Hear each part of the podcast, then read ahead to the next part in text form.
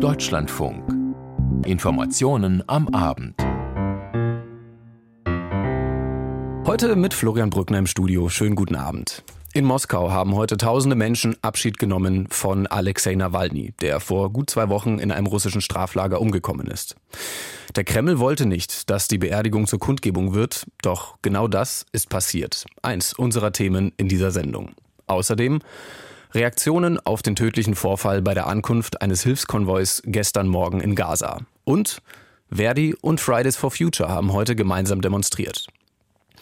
Der Hintergrund begleitet heute eine Patrouille der UN-Friedenstruppen in Zypern. Um 18.40 Uhr direkt im Anschluss an diese Informationen am Abend. Es war lange nicht klar, ob der Kreml überhaupt eine Trauerfeier für Alexei Nawalny zulassen würde. Heute hat sie dann doch stattgefunden, allerdings unter massiven Sicherheitsvorkehrungen und enormer Polizeipräsenz. Trotzdem kamen Tausende zu der kleinen Kirche in Marino, dem Stadtbezirk von Moskau, in dem Alexei Nawalny bis vor ein paar Jahren gelebt hat. In die Kirche selbst wurden jedoch nur die wenigsten gelassen. Bilder aus dem Innenraum zeigen Nawalny aufgebahrt, in einem Sarg, beleuchtet von Kerzen, neben ihm seine Eltern. Florian Kellermann ist unser Korrespondent für Russland und hat die Beisetzung für uns verfolgt. Wie haben sich die Menschen von Nawalny verabschiedet? Ja, wie Sie gesagt haben, in die Kirche konnten die Menschen nicht reingehen. Sie waren schon lange da, bevor der Leichnam dort ankam. Aber es wurde nur die Familie dort zugelassen. Ähm, der Trauergottesdienst hat dann auch relativ kurz gedauert und die Menschen sind dann zum Friedhof gelaufen. Das ist etwa eine halbe Stunde zu Fuß entfernt von der Kirche. Ähm, ja, es war eine lange Schlange von Menschen, die sich dann letztendlich doch auch verabschieden konnten von Nawalny.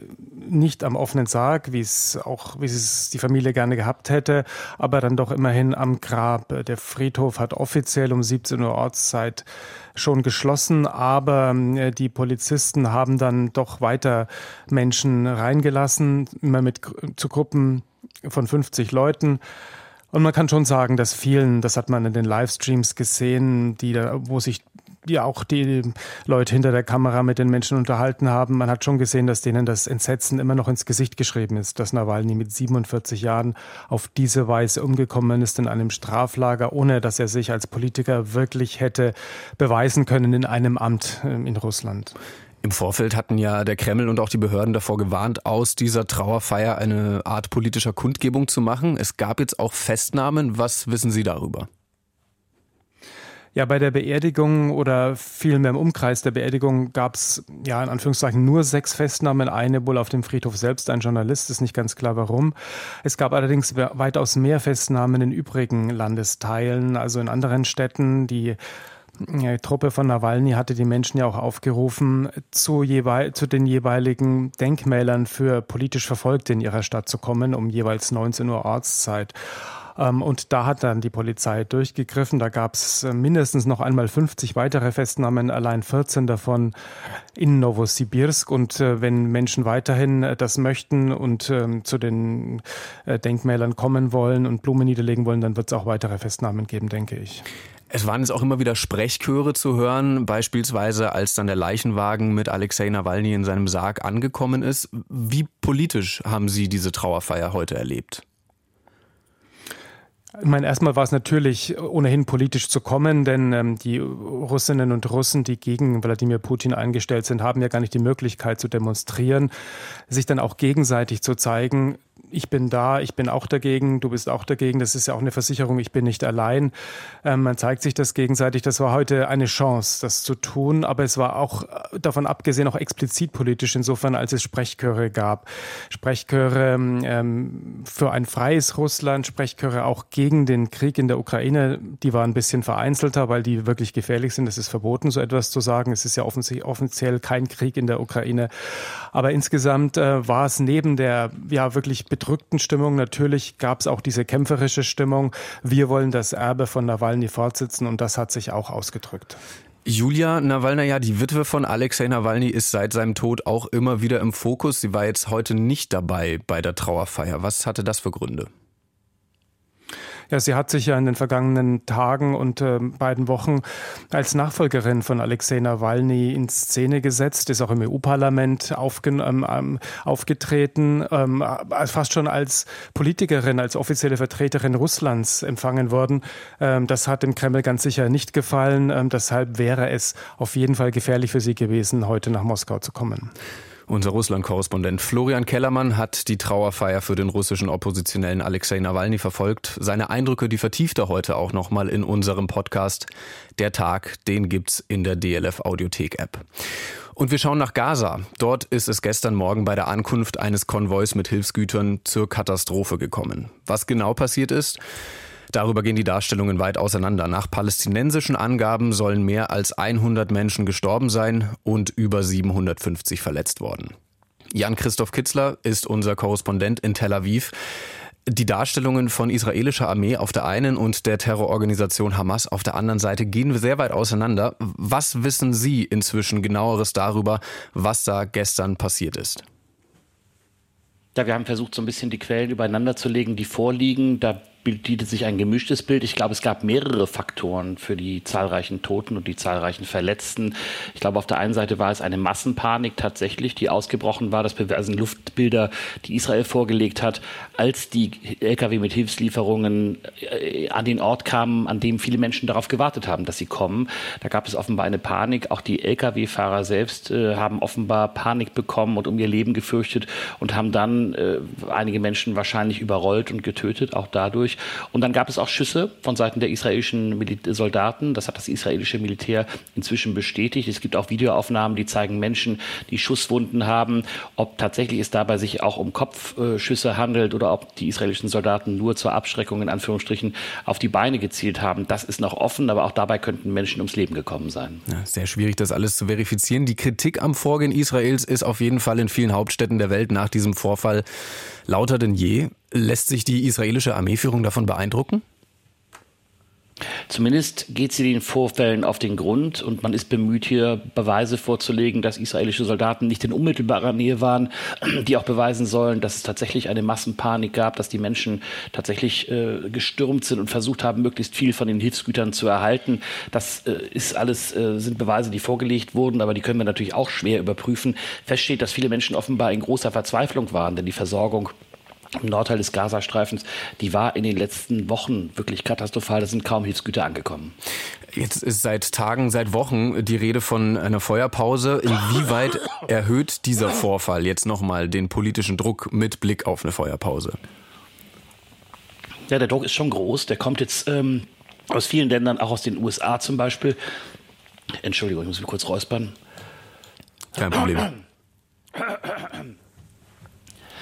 Der Druck ist wirklich groß. Der kommt aus den USA, und auch von vielen anderen Ländern, die sagen, wir müssen jetzt eine Feuerpause haben, wir müssen dafür sorgen, dass die Menschen im Gazastreifen besser versorgt werden können. Das ist tatsächlich ein Ziel. Und auf der anderen Seite gibt es die Verhandlungen, da geht es auch um die Freilassung von, von Geiseln und um die Befreiung von palästinensischen Gefangenen in israelischen Gefängnissen. Da ist man noch weit auseinander. Deshalb glaube ich nicht, dass es in den nächsten Tagen oder vielleicht sogar in den nächsten Wochen zu einer Feuerpause kommt. Aber der Druck ist groß. Viele Menschen sagen, die Menschen im Gazastreifen müssen tatsächlich besser versorgt werden. Dann schauen wir doch nochmal genau darauf. Äh, das Ganze ist passiert im Norden des Gazastreifens. Sie haben die katastrophale humanitäre Lage der Menschen schon angesprochen. Jetzt kommt da einmal ein Konvoi durch und dann passiert das. Was bedeutet das, wie sich das jetzt weiterentwickeln wird in Bezug auf die humanitäre Situation dort? Also die Lieferung von Hilfsgütern, die ist zunehmend gefährlich geworden. Das Welternährungsprogramm zum Beispiel liefert gerade gar keine Lkw mehr in den Gazastreifen. Da kommt nichts an. Es sind einige Staaten, zum Beispiel auch heute wieder Jordanien, darüber über, dazu übergegangen, Hilfsgüter aus der Luft abzuwerfen. Aber auch da haben wir Bilder von Massenpaniken gesehen, von Menschen, die wirklich verzweifelt versuchen, an diese Hilfsgüter zu kommen. Gerade im Norden des Gazastreifens sind wirklich wenige Hilfsgüter angekommen. Da sind die Menschen wirklich verzweifelt und haben seit Wochen nicht genug zu essen. Es wird davon ausgegangen, dass jeden Tag, das sagen die Vereinten Nationen, mindestens 500 Lkw in den Gazastreifen kommen müssten. Tatsächlich waren es im Februar an allen Tagen im Schnitt etwas über 80 Lkw. Es reicht also vorne und hinten nicht. Die Zahl der Hilfsgüter reicht nicht aus. Und deswegen hungern viele Menschen. Die Vereinten Nationen sagen, dass über eine halbe Million Menschen im Gazastreifen ganz akut vom Hungertod bedroht ist. Die Situation bleibt dramatisch. Vielen Dank für diese Einschätzungen. Jan-Christoph Kitzler, unser Korrespondent in Tel Aviv mit dem aktuellen Stand nach dem tödlichen Vorfall bei der An Ankunft eines Hilfskonvois in Gaza. Der Vorfall hat bei Politikern und Politikerinnen in Deutschland und weltweit Trauer, Bestürzung und auch Empörung ausgelöst. Gudula Geuter fasst die Reaktionen zusammen. Verglichen mit manchen internationalen Reaktionen äußerte sich die Bundesregierung spät zu dem Geschehen in Gaza-Stadt. In der Regierungspressekonferenz betonte am Vormittag Katrin Deschauer als Sprecherin des Auswärtigen Amtes, dass es erschreckende Nachrichten sind, die uns erreichen, dass wir sehr klar die Aufklärung der Umstände fordern, dass der Schutz von Zivilisten in so einer dramatischen Lage oberstes Gebot ist, dass wir in Gesprächen sind. Und sie betonte, es braucht jetzt endlich die humanitäre Feuerpause, damit die Geiseln endlich aus der Gewalt der Hamas kommen können aber damit nicht noch mehr Menschen in Gaza sterben und damit Hilfe sicher verteilt werden kann. Während ein Vertreter des von der Hamas kontrollierten Gesundheitsministeriums von einem Massaker und auch Frankreichs Außenminister Stéphane Séjourné von Gräueltaten sprach, betonte der stellvertretende Regierungssprecher Wolfgang Büchner. Es ist ohne Frage so, dass unser Mitgefühl den Opfern und den Angehörigen der Opfer gilt. Zugleich können wir hier nicht einfach das stehen lassen, wenn hier behauptet wird, es gibt ein von der israelischen Armee verübtes Massaker, weil wir diese Umstände noch nicht kennen. Es geht erst mal darum, diese ganzen Fragen aufzuklären. Während etwa Séjourné eine unabhängige Aufklärung verlangte, wählte die Sprecherin des Außenamtes eine etwas andere Formulierung. Alle Beteiligten, die dazu Aufklärung leisten können, sind gehalten, beizutragen, damit Licht auf diesen schrecklichen Vorfall geworfen wird. Und das schließt natürlich auch Gespräche mit internationalen Partnern und Organisationen ein. Am Morgen hatte im Interview mit dem Deutschlandfunk auch der außenpolitische Sprecher der SPD-Fraktion Nils Schmid auf die nötige Aufklärung verwiesen, aber auch betont. Was wir wissen ist, dass dieser Hilfskonvoi einer der wenigen ist, die überhaupt reingelassen wurden, weil insgesamt zu wenig reingekommen sind in den letzten Wochen. Gibt es einen hohen Druck der Bevölkerung und einen Ansturm auf die wenigen Hilfsgüter. Wir wissen auch, dass dieser Hilfskonvoi ohne Koordination mit den UN-Organisationen im Gazastreifen dort reingegangen ist und dass lokale Sicherheitskräfte ebenfalls nicht beteiligt waren. Das heißt, die Verantwortung für die Sicherheit dieses Konvois lag allein bei der israelischen Armee. Gleichzeitig verwies er auf die besonderen Gefahren, die mit der Verteilung der Hilfsgüter gerade durch das israelische Militär einhergehen.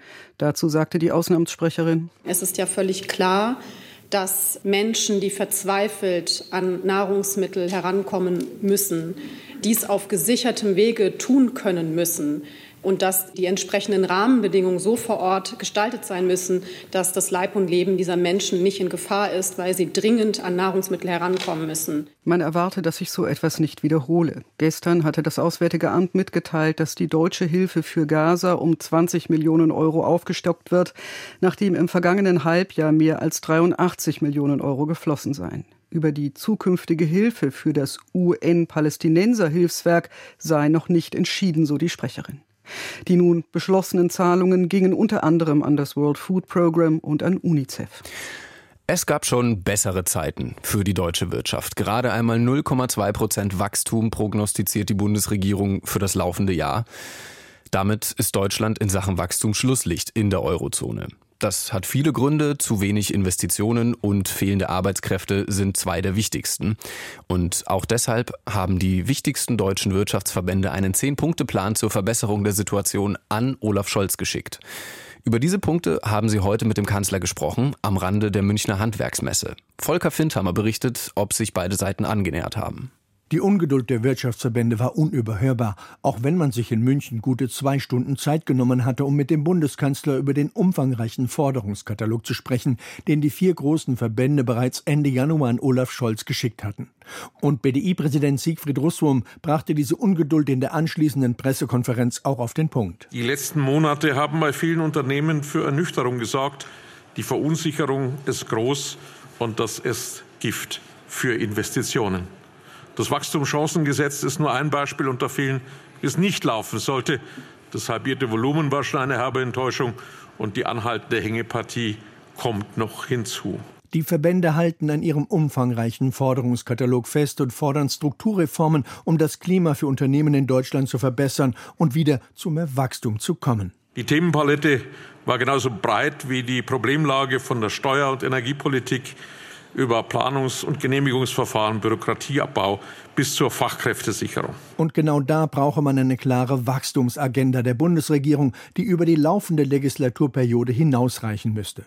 Allein Bundeskanzler Olaf Scholz hatte da keine neuen Zusagen im Gepäck und verwies auf die Schritte, die man etwa mit dem Deutschlandpakt zum Bürokratieabbau, den Bemühungen um eine günstige und klimaneutrale Energieversorgung und den praktischen Entlastungen durch das Wachstumschancengesetz, das zurzeit aber noch durch den Widerstand der CDU geführten Bundesländer verzögert wird, eingeleitet habe. Das zeige, dass die Ampel einige Hebel umgelegt habe, die bislang die Wirtschaft ausgebremst hätten. Der große Unterschied zwischen vielen früheren Malen und jetzt ist, dass wir beim Bürokratieabbau von der Rede zur Tat voranschreiten. Das Bürokratieentlastungsgesetz 4 steht unmittelbar bevor. Das wird erhebliche Milliardenerleichterungen für die Wirtschaft mit sich bringen. Und wir haben außerdem den Deutschlandpakt mit den 16 Ländern geschlossen. Da stehen 100 Einzelmaßnahmen drin, die viele Genehmigungen und Beschleunigungen in großem Umfang schneller möglich machen werden. Aber auch damit stieß Scholz bei den Wirtschaftsvertretern sogleich auf Widerstand, für die das alles noch nicht hinreichend ist. Zwar sei es gut, dass sich der Kanzler der Kritik stelle, sagte Handwerkspräsident Jörg Dietrich, aber der vorliegende Entwurf Bürokratieentlastungsgesetz 4 reicht uns bei weitem nicht. Wir haben auch dem Bundeswirtschaftsminister schon wieder 44 Punkte übergeben, die er prüfen möchte. Die könnten wir gleich mit aufnehmen. Bürokratieabbau braucht Mut und Tempo, das ist die Erwartung. Insofern war das nicht die allerbeste Stimmung, wobei allerdings auch nur auf die Defizite der Politik geschaut wurde und von den eigenen Versäumnissen der Unternehmen keine Rede war. Natürlich hilft es nicht, wenn ganz viele Lobbyisten und Politikunternehmer die Stimmung im Land verschlechtern, weil dann behalten die Leute ihr Geld auf dem Sparbuch und investieren nicht. Also müssen wir dafür sorgen, dass wir unsere Herausforderungen nicht übersehen, dass wir die Lage nicht schönreden, aber dass wir die Grundlage dafür schaffen, dass Zuversicht herrscht, auch für unser wirtschaftliches Wachstum. Mahnte der Kanzler, denn das Schüren schlechter Stimmung helfe da auch nicht weiter. Nach gestern wurde auch heute wieder in vielen Städten und Landkreisen gestreikt bei den öffentlichen Verkehrsmitteln. Verdi hatte dazu aufgerufen. Heute wurde weiter gestreikt und dabei bekam Verdi Unterstützung von Fridays for Future. Ihr Argument, auch fürs Klima sei ein funktionierender ÖPNV wichtig. Von der Demo in Berlin berichtet Claudia van Laak. Heute ist kein Arbeitstag, heute ist. Heute, heute ist kein Arbeitstag, heute ist. Sie sind heute in etwa 100 Städten gemeinsam auf die Straße gegangen. Bus, U-Bahn und Straßenbahnfahrer sowie die Klimaaktivisten von Fridays for Future. Für die Gewerkschaft Verdi war es ein Warnstreik, um damit ihren Forderungen bei den laufenden Tarifverhandlungen Nachdruck zu verleihen. Es geht in erster Linie um bessere Arbeitsbedingungen im Nahverkehr. Fridays for Future hat sich den Forderungen angeschlossen. Wir Schülerinnen und Schüler sind tagtäglich auf einen funktionierenden ÖPNV angewiesen. Und wir Schülerinnen und Schüler wissen auch, diesen ÖPNV kann es nur geben mit guten und fairen Arbeitsbedingungen sagte Pitt Terjung von Fridays for Future bei der Kundgebung in Berlin. Die Aktion fand direkt neben dem Bundesverkehrsministerium statt. Volker Wissing stand im Zentrum der Kritik. Nirgends klafft die Lücke zwischen klimapolitischem Anspruch und Wirklichkeit so eklatant auseinander wie im Verkehrssektor des notorisch arbeitsverweigenden Verkehrsministers Volker Wissing. Seit er im Amt ist, hat er seine Klimaziele jedes Jahr gerissen und zeigt nicht mal den Funken von Bereitschaft, sich dafür zu erklären, geschweige geschweige denn nachzusteuern. Fridays for Future und Verdi suchen den Schulterschluss. Mehr Klimaschutz sei nur mit einem massiven Ausbau von Bussen und Bahnen erreichbar. Dafür brauche es mehr Personal und das könne nur mit attraktiven Arbeitsbedingungen gelockt und gehalten werden. Verdi-Vizechefin Christine Behle. Wir streiken heute für bessere Arbeitsbedingungen in den ÖPNV-Betrieben. Das sind unsere Ziele. Es geht um kürzere Schichtzeiten, um weniger Arbeitszeit insgesamt, mehr Ruhezeiten, also ganz klassisch Arbeitsbedingungen. Der Mittelstands- und Wirtschaftsunion passt dieser gemeinsame Streik nicht. Ihre Vorsitzende, die CDU-Bundestagsabgeordnete Gitta Konnemann, kritisierte im Deutschlandfunk, bei dem Streik gehe es Verdi gar nicht um bessere Arbeitsbedingungen. Das sind politische Streiks, wenn ein staatliches Handeln erzwungen werden soll, beziehungsweise der Gesetzgeber zu einem bestimmten Handeln motiviert werden soll. Und damit wird der Arbeitgeber lediglich, so sagt es das Bundesarbeitsgericht, zu einem Durchgangsadressaten. Und das ist rechtlich fragwürdig. Die Leipziger Verkehrsbetriebe wollten aus diesem Grund die Arbeitskampfmaßnahmen in der sächsischen Stadt verhindern und zogen vor das Arbeitsgericht. Doch die Richterin erklärte den Streik von Bus- und Bahnfahrern für rechtmäßig. Verdi-Vizechefin Behle. Sodass wir heute auch rechtlich sauber sagen können, das ist kein politischer Streik. Wir fahren zusammen, so lautet die gemeinsame Kampagne von Verdi und Fridays for Future. Mehr als 200.000 Unterschriften haben die Aktivisten für ihre Forderung gesammelt, mindestens 100 Milliarden Euro in den Ausbau von Bussen und Bahnen zu investieren. Bundestagsabgeordnete von Grünen und SPD nahmen die Unterschriften entgegen.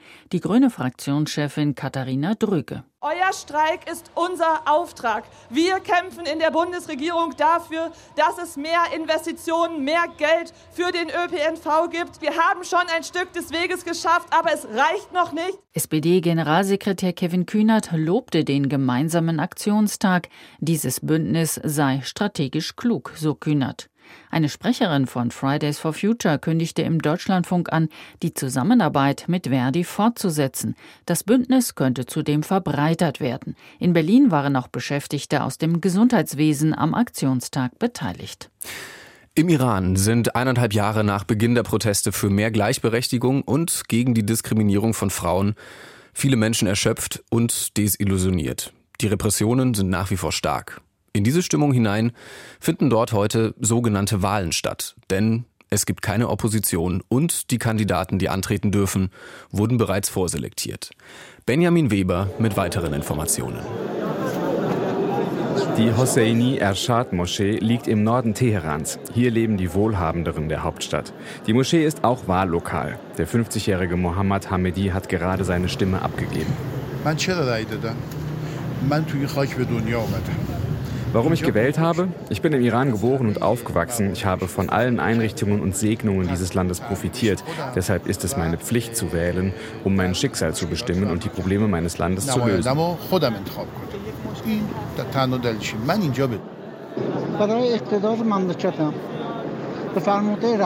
Ich wähle zur Stärkung meines Landes und um den Rat meines obersten Führers zu befolgen, sagt der 60-jährige Akbar Rastizadeh, der schon in Rente ist. In der Moschee ist es eng, die Behörden haben nur einen Zugang geöffnet. In dem drängeln sich jetzt nationale und internationale Medienvertreter, Sicherheitsleute und die Wählerinnen und Wähler. Draußen nicht weit entfernt ist die Polizei mit Fahrzeugen und Bereitschaftstruppen präsent. Bismillahirrahmanirrahim. Der Wahltag beginnt mit dem obersten Führer Ayatollah Ali Khamenei.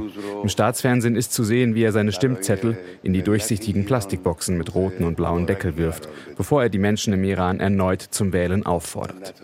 Viele Menschen sehen die Wahl aber als nicht legitim an, so wie der 60-jährige Sorab.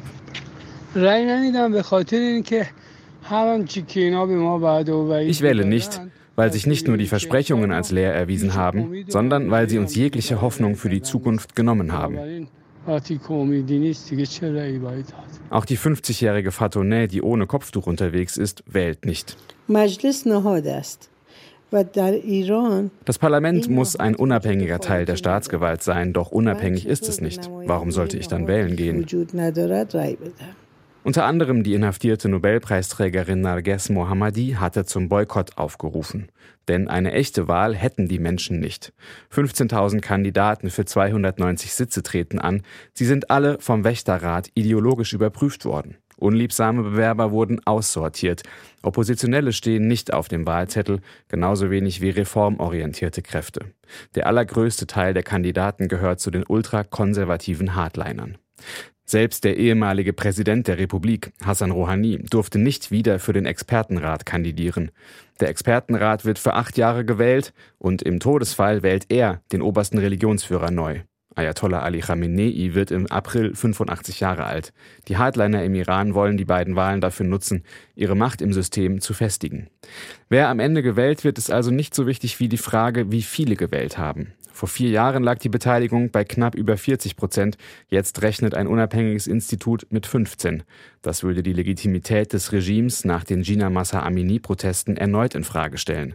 sagt der politische Analyst Nader Karimi. Das ganze iranische Volk weiß, wie es um die Legitimität bestellt ist. Sollte die Wahlbeteiligung höher ausfallen als vorhergesagt, wäre das eine Überraschung. Auf Social Media kursieren Videos von leeren Wahllokalen, von Bäckereien, vor denen mehr Menschen anstehen als vor Urnen. Sie sollen das Ausmaß des Wahlboykotts zeigen. Sie sind nicht unabhängig verifizierbar, erfahren aber eine große Aufmerksamkeit. Offizielle Ergebnisse und Zahlen zur Beteiligung soll das Regime im Laufe der nächsten Tage veröffentlichen. Ob diese Zahlen dann vertrauenswürdig sind, wird ebenfalls schwer zu überprüfen sein. Nicht nur bei uns in Deutschland, sondern in vielen Ländern in ganz Europa sind in den vergangenen Wochen Landwirte auf die Straße gegangen, auch im Nachbarland Polen. Dort haben sich jetzt Bauern und die Regierung allerdings angenähert. Sabina Mattei hat weitere Informationen. Der Green Deal der EU und die Einfuhr günstiger Agrarprodukte aus der Ukraine. Dagegen protestieren die Bauern in Polen seit Wochen. Die ökologische Umgestaltung zugunsten des Klimaschutzes sei zu bürokratisch. Die Waren aus dem kriegsgebeutelten Nachbarland drückten die Preise. Wir fühlen uns mehr als Bankrotteure, denn als Bauern. Dabei müsste der Staat uns schützen. Schließlich ernähren wir das Land, sagte dieser Bauer bei der Großdemonstration in Warschau Anfang der Woche. Die Botschaft ist bei der polnischen Regierung angekommen. Am Donnerstag führte Ministerpräsident Tusk bis spät am Abend Gespräche mit Vertretern der Landwirte. Dann erklärte er, die Regierung, ich persönlich und die Demonstranten haben dasselbe Ziel, die polnische Landwirtschaft, den polnischen Markt und folglich den europäischen Markt vor den unfairen und schädlichen Konsequenzen der vollständigen Liberalisierung des Handels mit der Ukraine zu schützen. Donald Tusk bezeichnete die Aussetzung der Importzölle und Quoten für landwirtschaftliche Erzeugnisse aus der Ukraine gar als leichtsinnig. Ungewohnt harsche Töne, denn Tusk ist praktizierender Pro-Europäer und Polen enger militärischer Verbündeter der Ukraine. Zuvor hatte der polnische Regierungschef bereits angekündigt, seine Regierung rede mit Kiew über eine vorübergehende Schließung der Grenze für Waren aus der Ukraine. Er strebe eine einvernehmliche, langfristige Lösung an. Auch für die Kritik der Bauern am Green Deal hatte Tusk Verständnis. Es geht nicht darum, den gesamten Green Deal zu streichen, aber zutreffend ist auch, dass praktisch alle Regeln des Green Deal, die die Landwirtschaft betreffen, sie hart treffen. Sie müssen deshalb aufgehoben oder ausgesetzt werden, verlangte Donald Tusk. Er will nun mit Brüssel darüber verhandeln. Dass die Forderungen der Landwirte bei der polnischen Regierung auf offene Ohren stoßen, liegt wohl auch daran, dass im April Kommunalwahlen stattfinden. Mit den Bauern, mehr als acht Prozent der Erwerbstätigen in Polen, will die Koalition es sich nicht verderben. Ein Großteil des Stroms, der aus Windenergie gewonnen wird, kommt in Deutschland aus dem Norden. Von dort soll er dann in die ganze Republik verteilt werden. Dafür wurde heute der Bau neuer Stromtrassen beschlossen. Christian von Stülpnagel. Die Bundesnetzagentur hat einen massiven Netzausbau bestätigt, um das Energienetz in Deutschland auf die Klimaneutralität im Jahr 2045 vorzubereiten. Insgesamt hat die Behörde einen Bedarf an neuen Trassen über 12.700 Kilometer in Deutschland bestätigt, rund 50 Prozent mehr als im bisherigen Bedarfsplan vorgesehen waren. Das geht aus der heute veröffentlichten Bestätigung des Netzentwicklungsplans Strom hervor.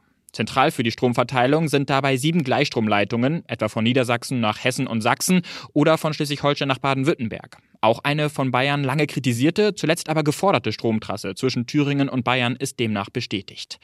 All das wird viel Geld kosten. Waren bisher 50 Milliarden Euro für den Netzausbau geplant, rechnet die Bundesnetzagentur jetzt mit rund 320 Milliarden Euro bis 2045. Die Behörde zeigte sich zuversichtlich, dass der Netzausbau zu schaffen ist. Der Gesetzgeber habe die Genehmigungsverfahren für neue Trassen verkürzt und auch in der Bevölkerung wachse die Akzeptanz für neue Stromtrassen. Nicht zuletzt durch den Krieg in der Ukraine gebe es deutlich weniger Einwände. Christian von Stülpnagel zur Einigung bezüglich des Ausbau, Neu Ausbaus neuer Stromtrassen in Deutschland. Und es war schon Thema in diesen Informationen am Abend.